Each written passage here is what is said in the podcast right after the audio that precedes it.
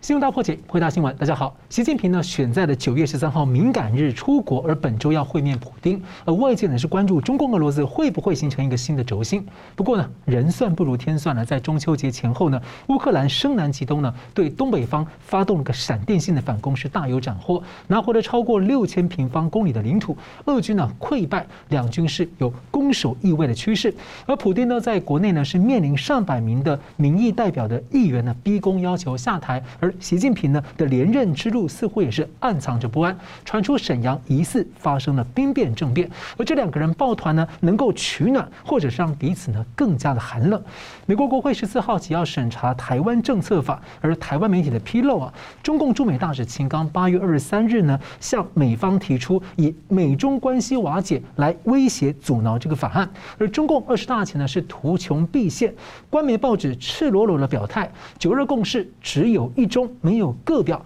彻底的一次次的叛卖了台湾部分的政治阵营的光谱，而美国呢和台湾是要如何因应中共这一波接一波的诡辩陷阱？美国国防部呢最近有刊文章拿俄罗斯来教训警告中共，有分析认为呢，中共进犯台湾有可能会面临四条的战线来作战，会不会面临陷入四面楚歌的窘境呢？我们介绍破解新闻来宾，政治大学国际关系中心研究员宋国成老师。主持人好，呃，吴老师好，各位观众朋友大家好。军事专家吴明杰老师。主持人宋老师大家好。好，我们先请教这个明杰大哥，大家很关注啊，乌克兰这一波反攻啊，来得又急又快，而且成果大乎连美国都感到非常的振奋哦。所以，是不是真的已经扭转了半年多来的一个战局？啊，确实哦，这一次这个乌军在这个呃东北的哈尔科夫哦这一场所谓闪击战的反攻哦。确实获获得了关键性的战果哦。那为什么这样讲？因为我们看到哦，这个开战已经超过两百天了。在这个情况之下，其实我们如果从过去哦超过半年以来的战局哦，知道说俄国哦在入侵乌克兰哦的动作上面，其实已经陷入停滞哦，几乎没有任何进展。我用一张图简单的可以大家可以看得非常清楚哦。其实这一张图哦，一边是这个今年哦，等于说是四月份，一边是这今年八月份，前后差距四个月。大家如果来比较乌东这一个区块啊，就看起来没有任何的差异啊。是。那只有在这一个顿内茨克那个地方啊，有一小小有一小块啊。那等于说花了四五个月的时间才拿下那么一点点的地方，而且哦，根据美方情资观察，这一个俄国至少损呃等于这个耗尽了七百万发的传统炮弹跟两千枚以上的精准飞弹，才获得这样的战果。那结果没想到，这一个乌克兰军方在短短的五天之内，我们再看，这是九月十号最新的一个战况图哦。我们看这一侧蓝色的这个地方，就是这个乌国军方光复拿回来的这个地方。也就是说，这一块，呃，这个泽伦斯基总统说有六千平方公里，当然还有包含乌南赫尔松北端这个地方。那这些哦，合计哦五天之内光复的这个乌克兰的领土，比我们刚刚看到俄罗斯花了五个月时间夺下的这一个侵略的土地还要大。啊，所以这个部分当然，这个我为什么讲说有关关键性的一个战果啊？特别是我们知道这个哈尔科夫是乌克兰的第二大城，那先前三月的时候，等于说在这个北面的基辅战线啊，俄罗斯已经主动哦撤离哦，等于也是守不住的情况之下，现在接连哈尔科夫如果接着失守哦，那当然对于俄军来讲已经。等于说从进攻哦改为守势之外，也是颓势。特别是在这次这一个反击的过程之中哦，俄军是用这个仓皇而逃哦，那兵败如山倒哦，这个的状况，在这个撤离这个区块。那当然，俄国内部这个嘴巴非常硬啊，他说这我们只是战略上的转进。但是如果根据这个乌东当地的居民的形容哦，当时哦这个乌军哦进行这一个闪电攻击的时候。其实这个俄军是完全措手不及啊！那形容当时的场景啊，这大半的这些俄军呢，如果可以逃的，先这个驾车哦，这些装甲车有一半以上开走；另外被丢包的人哦，甚至去抢民车，还有人直接抢脚踏车也要逃走。哦，所以这种情况之下，我们的乌军攻进去这个俄国的这个营区阵地，还发现桌上的饭菜都还是热的。也就是说，他这一个迅雷不及掩耳的动作，确实让俄国哦非常的惊慌失措。那俄国这个原本顿内刺客这个过去来讲是派。叛军啊，那现在是他的这一个人民军的指挥官。也坦言，这一次确实啊，乌军的这个突然的奇袭，让他们是完全没有在他们预料之中，因为他们知道说，虽然过去几个月来哦，这个攻势陷入停滞，但是完全没有想到有一天他会撤离哦。那等于说他因为为什么会有这样的状况发生？让外媒虽然这些都报道说，因为刚刚讲到这个呃这个深南极东哦，那当然就类似说调虎离山之计。那本来这个乌国等于一个月前就释放相关要反攻南面的鄂赫尔松，那甚至。呃，扬言要直取哦，拿回克里米亚半岛，所以让俄国的高层哦，直接把重兵调往乌南。那结果在这个乌东哦，现在束手空虚的情况之下，他们只有用这个俄国的国民兵，甚至这些所谓的佣兵哦来束守。那战力当然也不及正规军。在这种情况之下，当然乌军哦，呃，集结了这个当地剩下。这个有八倍以上他的兵力哦，去这个直接突袭哦，让这个俄军完全没有办法防守，才会兵败如山倒哦，如此的溃败。那这是中间一个非常重要的关键点，就是情报战。那我们也知道说，今天你要声东击西，要调虎离山，哪有那么容易？在现在高科技战场上面，对方如果有集结兵力，其实非常就容易发现，你也不会中计上当。那为什么俄军还会掉入陷阱呢？表示他的情报的这一个征收有非常大的问题。那俄国过去也号称他也有很多高科技啊，包含他也有无人机啊，也有卫星啊，为什么会没有办法掌握说乌军他的行踪，他的重兵在哪里？你还会把重兵调到乌南去？第一个，当然我认为兵力上确实是不足。如果兵力足够，他直接从俄国本土增派兵力到乌南即可。那就兵力不足的情况之下，只好从乌东来转派。第二个就是说。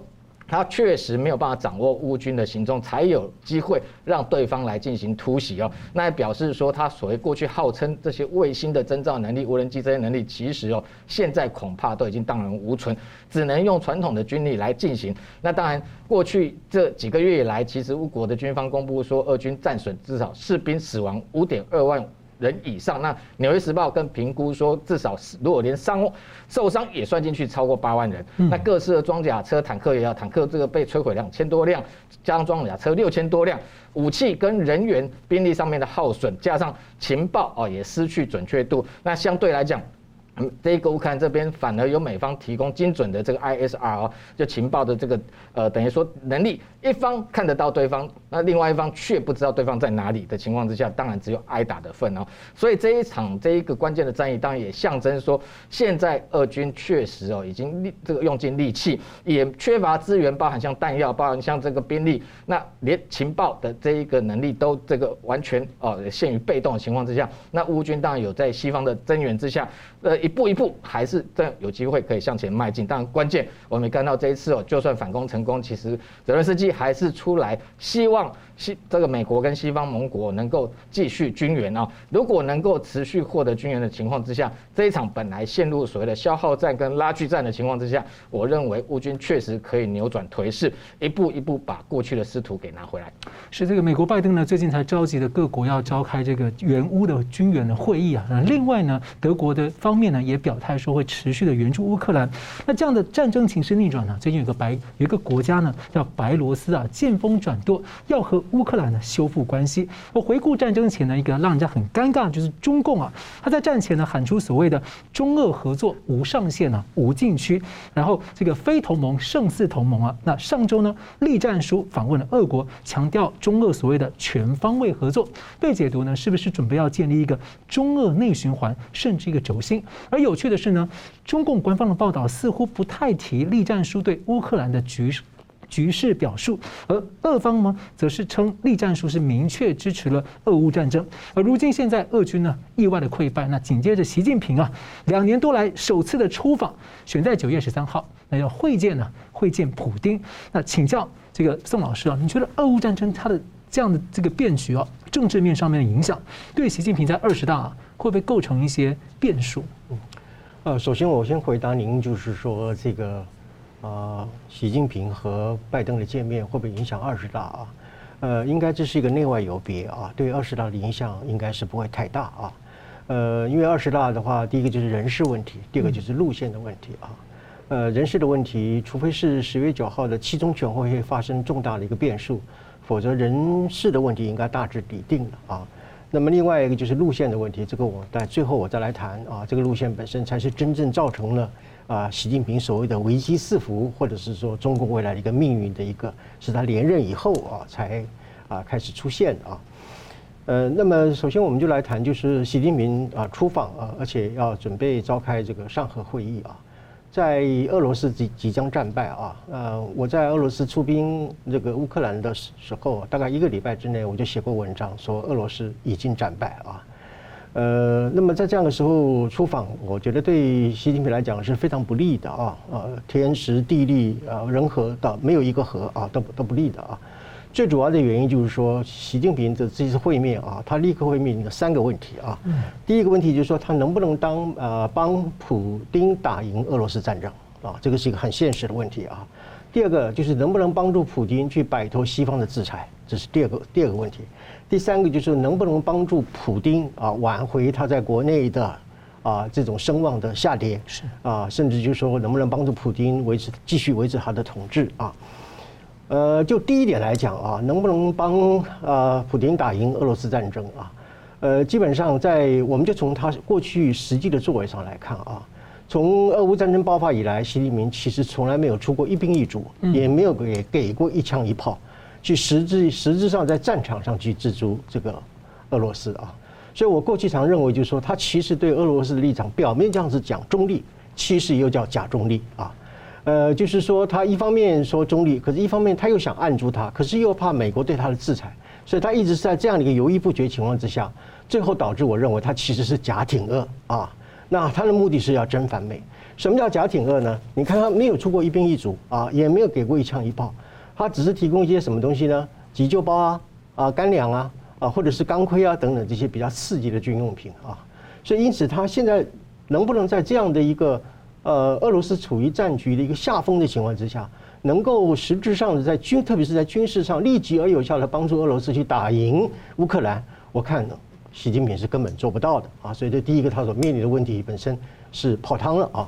第二个问题就是说，他能不能摆脱帮助俄罗斯啊摆脱西方的制裁啊？现在我们看起来啊，呃，这个中共顶多也只能够做两件事情，就是跟你购买这个啊打折的廉价的石油啊。那么，那么另外一个就是说是呃，提供一些其他的一些刺激的一个呃商品的一个帮助啊，呃，还有就是这一次谈到的，就是说通过这个蒙古来建立一个新的一个天然气的一个输油的一个管道。除此之外，习近平做不了什么啊，做不了什么。呃，甚至我还认为就是说，他就是利用这个俄乌战争的时候啊，呃，跟这个俄罗斯买这个便宜的石油啊，其实是是有一点在发俄罗俄乌战争里面的一个灾难财啊。呃，人家在打仗啊，结果你买俄罗斯的石油买的那么便宜，你要出油，你出油干嘛呢？是不是要备战呢？啊，所以他其实既没有帮助真正的停俄罗斯，而且还趁机趁火打劫啊，呃，帮助这个俄罗斯，呃，帮助他自己来除油啊，然后来这个呃赚这种所谓的战争的一个灾难财啊。所以因此他能不能帮助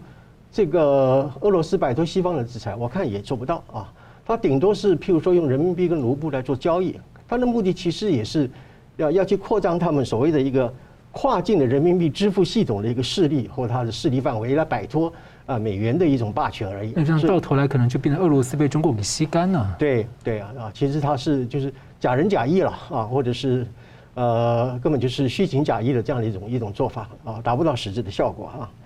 那么第三个就是说，能不能帮助习近平呃那个呃普丁来挽回他国内声望的下滑呢？假如今天普丁在国内受到的一个压力，要求他下台，是因为他是一个毒夫、一个好战分子的话，那么你如果再加上一个也是毒夫的一个好战分子的习近平，那难道就会因此而挽救他的下滑的声望嘛？所以我看根本应该是适得其反，甚至是雪上加霜啊。呃，所以我们从这个来看的话，就是说，今天啊，如果啊习近平啊在这次的会面当中里面做出了什么重大的承诺。呃，实质上的啊，譬如像栗战书所讲啊，我们对于呃俄俄乌战争啊，对俄罗斯立场，我们非常充分的理解和支持啊啊，这个是挺饿了啊，很明白这个挺饿。假如习近平在这一次当中里面做出了一些什么样的承诺的话，不要忘记，美国现在一直在收集啊，中共在按住俄罗斯的证据啊。那么这个美国现在已经啊准备要签署这个轴心法啊，也就是以习近平为名字的那个轴心法啊。等到这个战证据收集了以后啊，特别是在美国期中选举之后，啊，美国的跨党派的两党啊，乃至于行政部门，就准已经准备好这个轴心法来伺候你啊啊，也就是说，如果有确实有这个所谓按住俄罗斯的这个证据的话，呃，美国接下来就是会用轴心法来对付你。那么，中共极可能会面临到一个啊，类似于像俄罗斯一样啊这样的一个经济的制裁啊。呃，所以我看起来这次的这个所谓的习近平和普京的会面啊，我看只是摆出一个外交姿态啊，就是我们依然是呃哥俩好啊，依然是一个兄弟的结盟。摆出和西方世界本身一种对抗的姿态以外，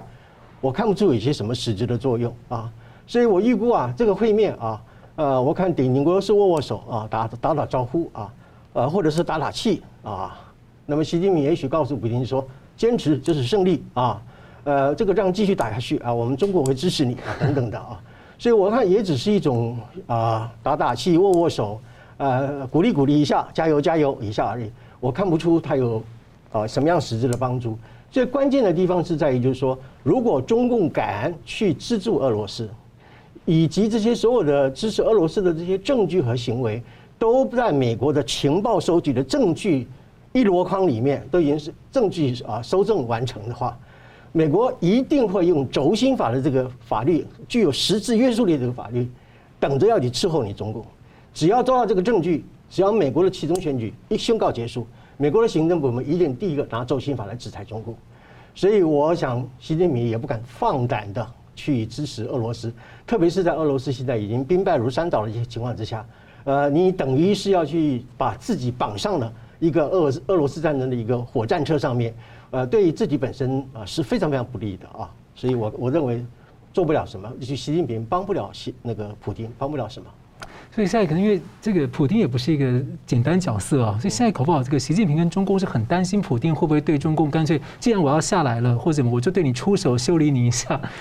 现在很明显的，普京是有求于中共的啊，呃，无论是在实质的军事上的一些呃援助来讲，或者是在外交上的一种声援来讲的话，他有求于中共的胜于中共有求于俄罗斯啊，所以他现在很想。他很怕中共就抽腿了啊，所以他现在急于的把中共拉下来啊。那无论你怎么讲，反正我们曾经是哥俩好啊。呃，讲难听一点，是我们两个已经被西方认为是一个所谓的侵略共犯了啊。在这种情况之下的话，你想抽腿都都不行啊。所以我现在就紧紧的拉住中共，要把你拉下水啊。我们要要要死一起死啊！有这样的一一种一种味道啊，可不可以看得出来？嗯，是我们稍微看到这个俄罗斯这次战争的教训，对中共来说是有分析认为，中共如果攻台的话，会不会面临四线作战？而另外呢，美国方面呢，最近要推这个呃台湾政策法，而中共驻美大使是喊出了以美中关系瓦解来威胁阻挠这件事情。另一方面呢，中共抛出了九二共识是没有个表来对台湾进一步的压缩恫吓。好了，我们休息一下。马上回来。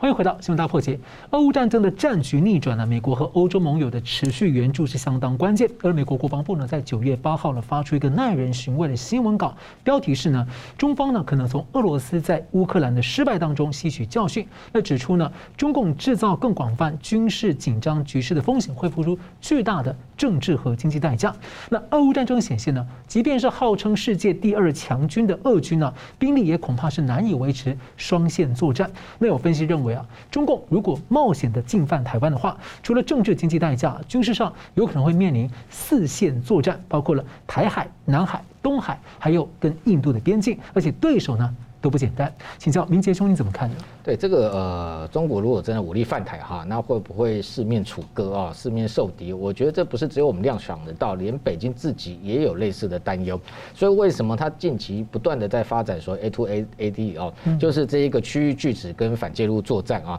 那当然首要反介入的这一个目标当然是美国哦。那另外当然还有包含像日本啊，那像最近那八月对台的军演里头，为什么这九枚导弹里头打了五枚到这个日本的经济海域，而且离日本的与那国岛比离台湾还要近啊，这个部分当然就是在这个示警啊，那对日本跟美国反介入啊，那当然呃东海的部分，刚刚谈到，如果说日本今天其实哦台海真的爆发冲突，其实呃连日本的前首相安倍都会谈到嘛，哦这一个台湾有事就日本有事哦，日本非常难置身事外，所以再加上先前其实解放军不断的哦发展，包含像这一个东风十七高超音速武器或东风十六或东风二十一这些啊所谓的冲冲绳快递要这个先袭击冲绳的美军基地，其实你今天打冲绳的美军基地，形同是攻击日本的本土啊。那所以美日势必也会哦涉入。这种情况之下，东海跟台海当然是会连成一线啊。那所以它不是只能把。这个兵力集中在说要这个渡海夺取台湾啊，登陆战这一个部分，他在东海当然也要有所防备。那甚至因为真的台海有事的时候，我们预期这个驻韩美军基地也绝对会动员。他先前驻韩美军的副司令也出来谈到说，当然美军要驰援啊。那所以这个部分，连南韩当然也会哦被迫卷进来这场，或许他想避免，但也避免不了的一个冲突。那当然不要讲南海的部分，南海部分我们今天看说好像离台湾有点距离，其实也是连成一线的啊。一路从东沙过去往南走哦，其实整个南海的区域，美国最在意的不过就是中国军事化七个岛礁。其实，兼纵然美军没有在台海出手，从外围来进行所谓的这个武器的资源也好，提供这个 ISR 情报资源也好。没有真的派兵的情况之下，他只要在南海出手，也会让这一个中国哦难以防备哦。特别是那七个岛礁，其实借这个机会可以把它摧毁啊。那更不要讲，其实越南跟菲律宾在南海跟中国的主权争议已经争议已经非常久。那过去其实我们看到中共建政之后，真正跟中国有开战的，其实就是越南跟印度啊。所以越南它完全就算没有哦直接哦提供。资源或者站选边站，但是他只要把南海他认为有主权岛礁把它夺回来，对中国来讲啊，就已经有非常大的损失。那菲律宾也。一样，那更不要讲哦，这个印度，那让这个中国一向哦就感觉到芒刺在背。过去也曾经因为中印中印边界也开战过，所以这个部分其实印度啊，包含像在这个去年哦，他在不管是拉达克或班公错湖这些区域有争议的地方，只要开始重兵部署，我相信解放军西部战区就会非常紧张。所以在这一个呃想要哦来这个全面的集中哦，他的箭头军力那直指台湾，我认为其实非常的困难，因为他就是在这个真的呃要。攻攻击台湾的时候，其实他自己也知道他会这个四面楚歌、四面受敌哦，所以为什么他的五大军区？还是部署了重兵，真正能够集中用来这一个袭击台湾哦，企图夺取台湾，其实也不过中间的其中一部分哦。所以整个我们在比较两岸的军力的时候，其实这个部分要纳入这个相关的一个客观的分析，就是说你不能拿中国整个军力来对比台湾的军力哦，说是几倍又是几倍，因为你看到它有这么多边界的问题，那更不要讲，其实刚刚谈到中俄哦，中俄我认为绝对是战略上有非常多的矛盾，现在只是表面上哦各取所需哦，那当然。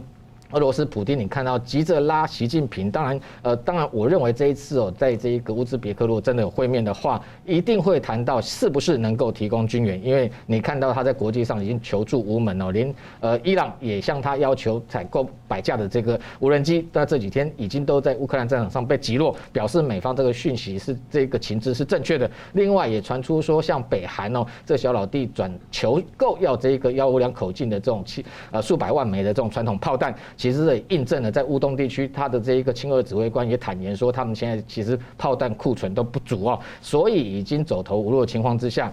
变成说希望借这个机会跟中国站在一起，然后营造一个说俄罗斯还是有重要的盟友力挺。那否则为什么他飞到远东也要去跟这一个进行所谓的中俄啊，二零二二东方的这个联合军演，也是在展现说他还是有非常多的国际援助，但实际上他。做的这些事情刚好相反，都凸显出其实有俄军已经后继无力，已经打不下去。嗯，是。好，那我们接着看到这个中共在二十大前的复杂时局啊。路透社呢十三日独家报道，美国呢为了贺阻中共进犯台湾呢，考虑对中共祭出一个呃很严厉的制裁方案，而且传出呢台湾方面呢也正在积极的游说欧洲国家方面呢采取类似的措施。而另外一方面，九月十四号，美国参议院外交委员会呢将要审议台湾政策法。四十年来对台美关系的大补完啊，被形容是升级版的台湾关系法。而传出中共驻美大使呢，八月二十三号会见美国副国务卿雪曼，威胁如果完成立法，美中关系将会瓦解。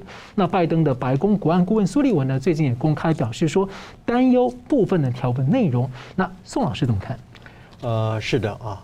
呃，台湾政策法一旦通过的话，对美中关系的冲击基本上难以想象。呃，目前我们可以看得出来，就是说，基本上，呃，美中关系在台湾政策法之下名存实亡，啊，一中原则本身也已经会宣告彻底的瓦解啊。这就是为什么苏利文对于这个台湾政策法有些的内容感到忧虑。他忧虑的就是说，美国极可能会面临一个美中关系全面瓦解的一个复杂的一个变局的来临啊。呃，他甚至担心呃，美国的行政部门是否足够的能力和准备来应付呃，甚至除了美中断交以外的这样的一个美中关系的一个彻底的倒退啊。呃，所以苏立文会觉得很担心。这也可以说明当时秦刚和副国务卿谢尔曼见面的时候，为什么出来的时候一副的这个面色铁青？那就是因为谢尔曼告诉他就我们这个现在的台湾政策法本身对我们之间的关系有什么什么什么样的影响啊？我现在提前告诉你，希望你能够知悉，而且知所克制啊。但是很显然，我们看起来秦刚并没有理会这样的一个意思，他甚至威胁就是说，如果美国通过台湾政策法的话，那就从此以后没有在美中关系啊。其实这个时候正是一个外交官需要运用他的智慧和能力的时候，要通过游说，或者是通过甚至通过关说啊等等的呃宣传，或者是呃这个各种利用利用各种软性的办法，希望能够啊啊或使美国获得改变。但是呢，我们很清楚的看到，秦刚依然是用他的一种战狼的风格，用威胁的口吻就说，如果美国通过台湾政策法，那么我们就没有了美中关系。用这种战狼的一种方法啊，来应对这样的一个危机。当然了，台湾政治法不用你秦刚来抗议，他已经明白了告诉你呢，呃，美中关系本身就面临到一个彻底瓦解的地步，以后不用再讲中美三公报了啊。我们对台湾的知识本身也已经不再是拘泥于什么官方与非官的的这种形式的区别，什么战略清晰而模糊，就是战略清晰啊。所以轮不到你抗议，就已经明白的告诉你，台湾政治法的结果就是这样子啊。所以我们从这点我们可以看得出来，就是说，这个战狼外交本身在这个地方来讲，彻底的现现露显露出，就是说中共这个整个外交艺术的一种失败，外交行为的一种错乱啊。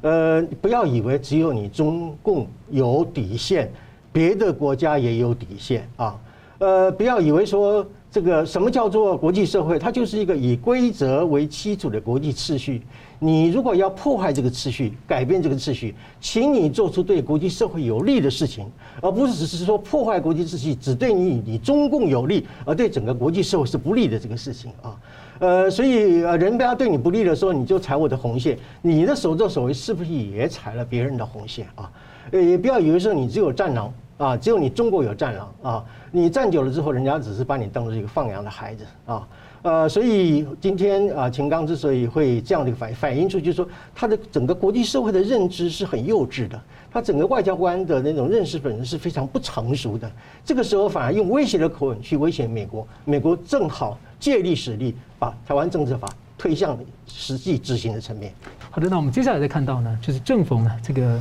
台海呢，九二香港会谈三十周年啊，中共的机关报《人民政协报》呢看了篇文章，叫做《正本清源，九二共识不容扭曲》，所谓的 “quote” 这样的标题啊。那他说，只有一中，没有各表啊。中共呢对“九二共识”一词啊态度相当暧昧啊。一九九二年，当时的中华民国李登辉政府确实希望能够争取以一中各表，让两岸在国际上并存有空间。不过呢，台湾前官员有一派说没有争取到啊，另一派呢，则是在二零零八年说有形成共识，那成为了二零零八到二零一六的两岸的一个交流基础。那二零一九年呢，中共把九二共识啊连接到了这个中共版的一中原则、一国两制台湾方案，连台湾的亲统派的媒体都批评中共在扭曲玩弄。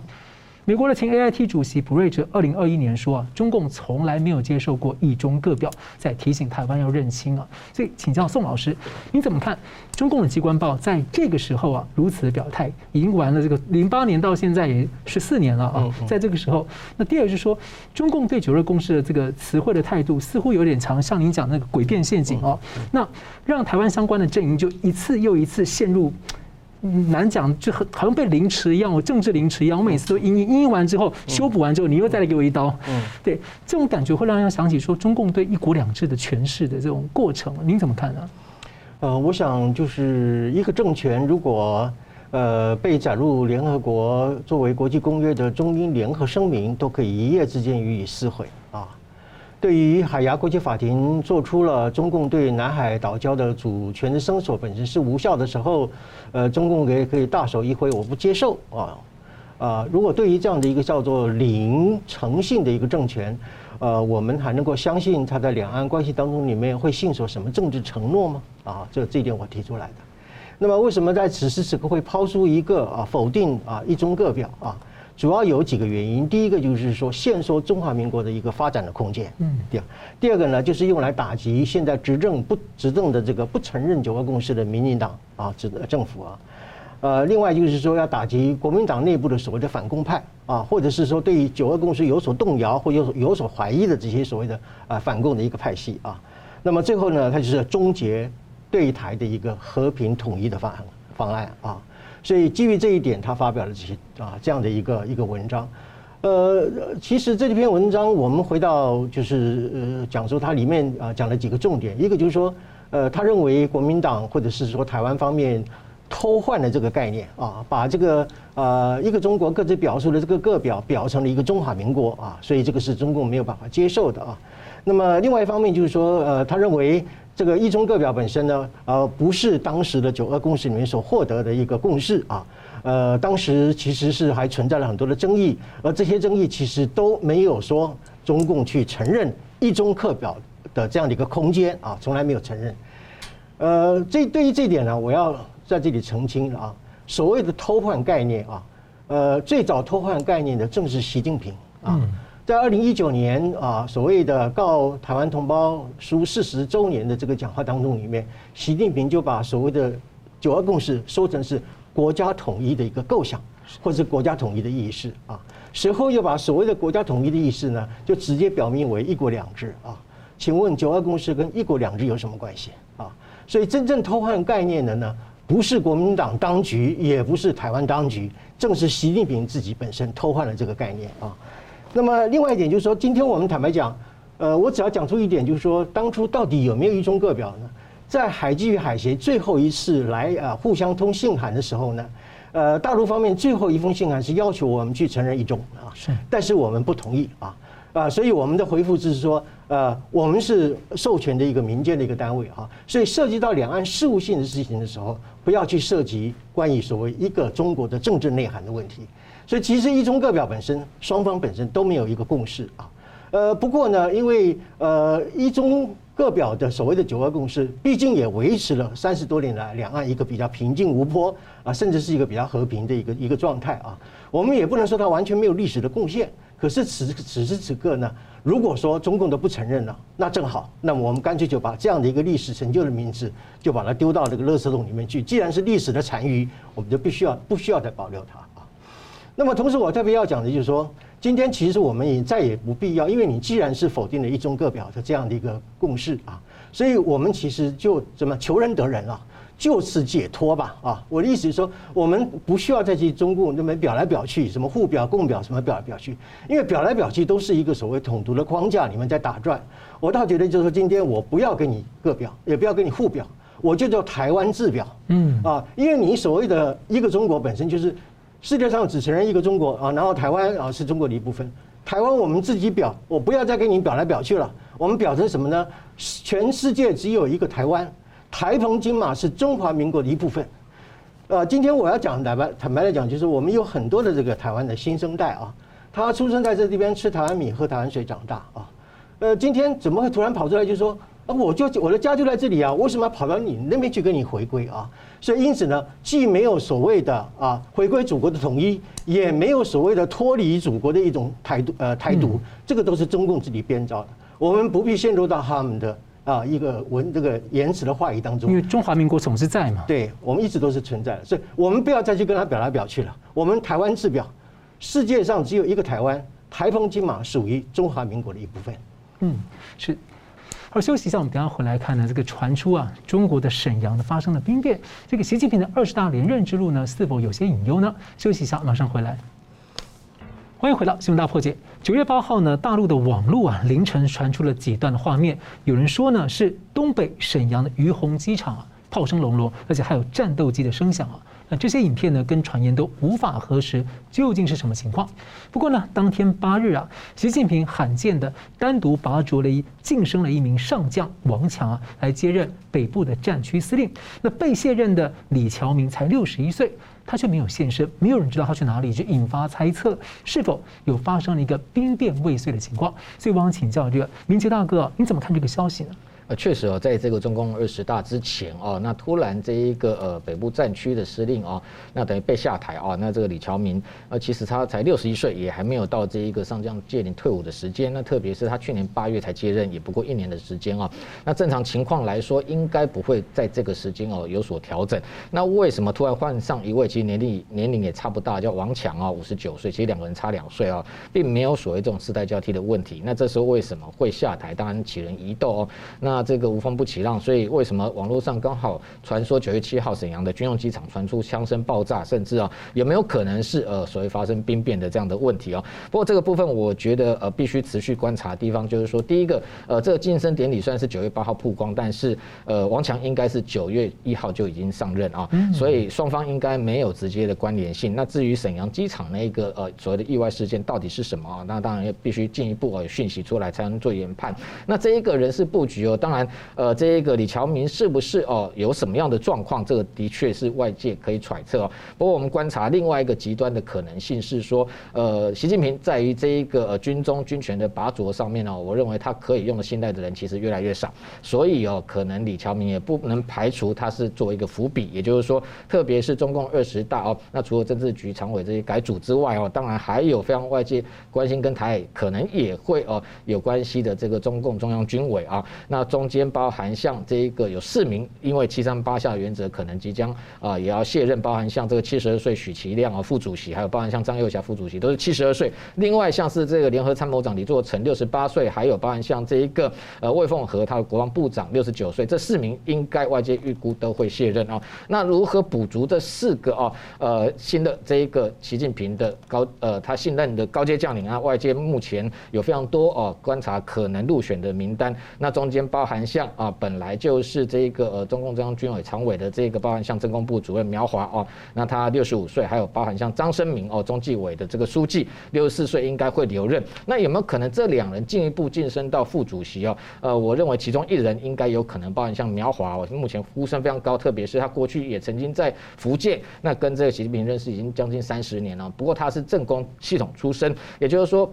他的这个政治的工作是他的专业，当然，习近平为了这个求解放军啊忠于党忠于他哦个人，当然这个部分政治工作的强化，那不能排除苗华可能哦会晋升到所谓的副主席，在这样年龄上啊，呃目前来讲这些高阶将领他算是呃比较高六六十七岁。另外像这个张生明，他其实也是政战系统，虽然过去在火火箭军，也就前身是二炮服务，但是如果同时这两人都晋升副主席，我觉得机会不高，因为两人都是政治作战的背景啊。那另外比较可。可能的是，反而是。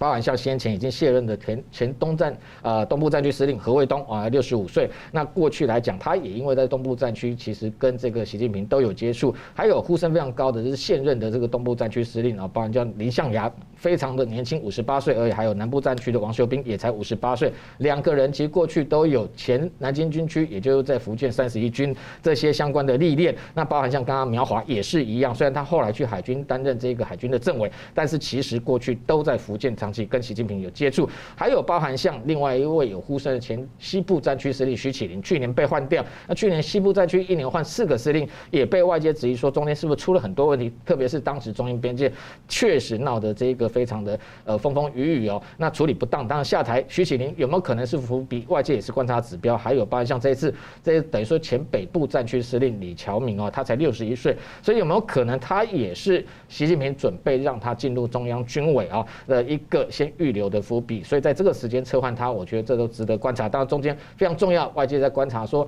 未来有没有可能所谓都在东部战区，也就过去前南京军区三十一军服过这些所谓台海派会掌整个啊主导整个哦中共中央军未来的工作方向。如果是他的一个比例非常高的情况之下，确实不能排除习近平对台这个用武力的方式来这一个夺台哦，这样的企图确实越来越像。所以这个部分当然也是重要的观察指标。当然最重要的。我们看到习近平哦，呃，对能够信任的人其实越来越少，所以才会越级拔擢这么多的将领。其实已经没有任何的规则或者是说传统可循哦，变成只要对他忠诚的人，只要这一个就算不具专业，也可以哦，直接跟坐直升机一样晋升上将。那接着我想请教宋老师，你怎么看呢？看起来发生这样子沈阳的这种传闻呢，嗯，就说。如果真的那么稳定，不会有这样的传言呢？那另外一方面，就是前中共党校的这个教授蔡霞，最近也写了很长篇的文章啊，认为说习近平呢恐怕不见得有这么顺利。所以你怎么看？说这二十大连任之路似乎还是有蛮多，还还是有些隐忧跟变数哦。对。呃，基本上在二十大之前，中共党内的这个角力的情况，应该是属于一种，就是说，确实是有反习力量的声音跟反习力量的存在，嗯，但是还不足以形成一个倒习的力量，是，所以反习跟倒习之间还有一段的距离啊。呃，你比如说李克强，他可能也很不服气习近平啊，但是他没有那个倒习啊，把习近平从国家主席扳倒下来的这样的一个力量，而且也没有一个大规模的一个集结啊。所以，因此，呃，为什么大家会觉得说这个呃内外交迫啊，然后造成这么多的错误？为什么习近平依然好像可以顺利的连任？那就是因为说，他虽然说是存在了很多的问题和危机，但是把他扳倒的力量本身还不足以成气候啊。这是我对于中共政局的一个观察啊。呃，那么至于说谈到就是说所谓的习近平的危机的这个问题啊，我认为应该在二十大之前。呃呃，应该是看不出有什么太大的一个反习的这个力量的一个形成啊。这个最主要的原因就是说，这个习近平他早在二零一二年十八大继位以后啊，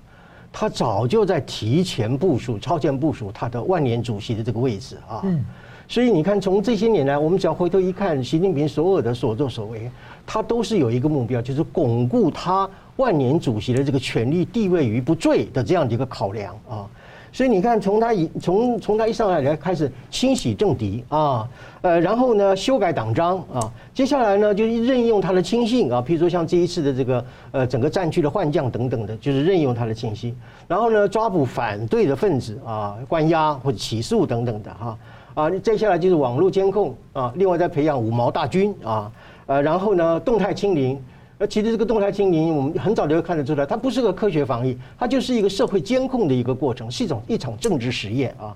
呃，然后压制香港啊，呃，然后关押维吾族人、维维吾尔族人哈，中美对抗台海危机，这一连串的作为呢，它早已经是超前部署啊。所以部署到今天为止，我们可以看得出来，它几乎所有妨碍他连任的一些因素，早已经都被他弭平掉了哈。所以因此，我觉得。啊，应该是不至于对他的一个二十大的布局有太大的影响啊。不过，中共的危机会产生于习近平连任以后，嗯，啊，连任以后才是真正的习近平个人和中共危机的产生啊。我们看三件事情，你可以知道，第一个呢，他现在开始走向极左的路线啊，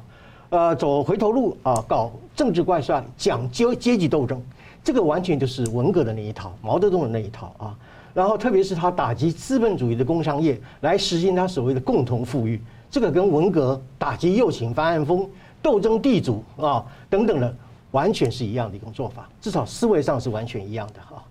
那么第二个是最严重的，就是他经济上的批判邓小平主义，抛弃改革开放。现在呢，他现在习近平搞国进民退啊，来搞这种所谓的国家管制的一种命令经济的一种形态，这个很明显的就是黄河长江。倒着流嘛，就是走回头的路线啊！这是在经济上啊一个真正的一个危机之所在。但老师，我在想一个问题，是说会不会也是某种程度上，因为他就是他对于 WTO 所做的承诺，时间也到了，所以国际上也不会给他那么多，再加上他人口政策的一些负面作用都来了，希望到时候是不是有点他可能继续实行这样的一个路线的压力也越来越大，就国际上可能跟他的合作也压合作空间越来越小，因为他图穷匕见嘛。对。现在有很多的国际的这个经贸的一些人士就认为，就是说，呃，我们这个 WTO 怎么给全世界第二大的经济体开发中国家的待遇呢？这显然是非常不公平的啊。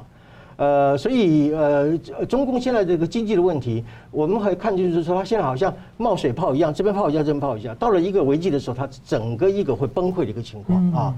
呃，所以为什么会这个样子呢？就是呃，他在这个连任之后。会走向一个我把它称之为新蒙昧主义这种东西。嗯，什么叫新蒙昧主义呢？就是以那个义和团啊，呃，义和团的那种扶清灭洋的这个思想啊。那么习近平就想搞这种所谓的扶共灭洋啊。呃，所以呃，他宣传什么东西呢？呃，中治西乱呐，啊，东升西降啊，啊，然后搞什么科技自主啊，啊、内循环呀等等这种东西呢，讲白了就是你即使不认为明清时代的闭关锁国，但是你自己本身就是走向了明清的你自己编造的所谓的自主宪官的一个路线啊。我所以说，我们从政治上我们可以看看得出来，就是他走向极左的路线，回到毛泽东时期的那种阶级斗争的那样的政治挂帅的那个路线。在经济上呢，否定邓小平，否定改革开放，走回头路啊，搞这个国家集体经济。最后呢，在整个民族的一个思想上面搞蒙昧啊，搞落伍，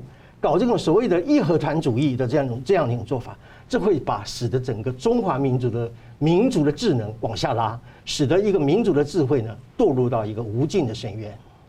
是，好，节目最后我们请两位来宾呢，各用一分钟总结今天的讨论。我们先请宋老师。呃，首先我认为普习会不会有太大的效果啊，因为俄罗斯快要战败了，而此时此刻呢，呃，这个中共也给不了什么样的一个实质的帮助啊，也就是说，呃，没有办法，无能为力啊，我可以这么讲。况且，如果他真正拿出了这个。支持俄罗斯的一个做法，立刻会面临美国的的一个贸易的制裁，而这种制裁本身是中共无法承受的啊，这是第一点。第二点呢，中共既然不承认一中各表啊，那最好啊，那就算了，从此以后台湾也不要再去跟大陆表来表去的啊，我们就自己表述自己啊，世界上只有一个台湾，台澎金马是中华民国的一部分，我们表我们自己就好，我们不要再去跟他表来表去。啊，最后呢，台湾政策法本身一定会。严重的冲击美中关系，甚至我可以在这里大胆的预言，一旦台湾政策法通过的时候，已经没有美中关系，或者说已经没有任何实质的美中关系，反而是美台关系会从虚化走向实化，从过去的非官方走向官方啊，这个反映出什么东西？这就是天下为共啊啊，就是全全世界看出了你是一个危害世界和平、解构国际秩序。不遵守人道、违反人权的这样的一个政权，所以全世界才会来对付你。美国只是代表一种全世界为中的这样的一个国家，来举出这个正义之牌来制裁你而已。我相信别的国家跟美国的看法是完全一样的。虽然台湾政策法庭是国际的社会在回应中共这样的做法，反正我现在就是我现在就做了。那你中共你自作自受，你要不要接受这个结果？你不接受的话，你不要美中关系，那我们就算了。对。甚中共现在甚至认为他还不是自作自受的啊，他还没有从这个事情当中里面显示出他应该要反省的地方，他还是继续利用他那种所谓战狼外交的风格，利用他那个威胁的那个口吻啊，他不就是一天到晚威胁别的国家吗？是，好像是只有中国你有底线，别的国家都没有底线，好像只有你有主权，别人都没有主权啊，好像你的国家本身所有的对，全世界都错。我觉得这样的一种对国际呃关系的一个认知啊，对国际政治这种外交官的这样的一个培养和这样的一个训练，以及他实际的表现，已经让全世界看得很厌烦了啊，看得觉得就是你就是一个中等二流国家嘛啊，虽然说你土地很大啊，你的是世世界第二大经济体啊，你有很强的一个军队，但是你在道德的制高点上面的话，你是处于低处的啊，你没有办法就是说今天懂得去遵守国际规则啊。的这样的一种素养和行为，来获得国际社会的尊重。所以你像这种秦刚这种外交官，像胡锡进这种媒体人，哦，像赵立坚这种外交部发言人，你只有让全世界你讲越多，全世界就越讨厌你中国，就是这么样的一个结果。好，接着请明杰大哥。我们看到，从这一次这个俄乌战局哦，呃，不管俄罗斯一开始哦是不是误判，但是用武力的方式去入侵乌克兰啊，那就会获得这个国际非常多的谴责，甚至进一步的围堵跟制裁哦。那我觉得这个部分，我们看到这个开战两百天之后，俄军其实呃能够获得的战果非常有限，甚至自己有非常大的一个耗损啊。那当然已经妻离尽失的情况之下，后面的战局我认为对俄国哦也。这个呃，不见得哦会有这个好的这个结果。那所以这当然，现在很多人在说，今日的俄罗斯非常有可能是明日的中国，所以北京应该也要引以为戒哦，看到中间的教训。同时，台湾我们也可以从乌克兰战场上啊获得非常多的一个宝贵经验跟吸取教训。同时，因为看乌克兰的抗敌意志非常强，这个部分也是台湾未来应该要进一步全面来共同来凝聚的部分。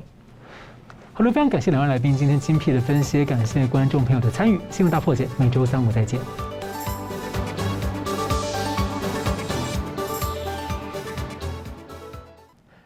如果您喜欢我们的节目呢，请留言、按赞、订阅、分享，并开启小铃铛。那么，感谢各位呢长期对我们的支持。新闻大破解团队呢将持续为您制作更优质的节目。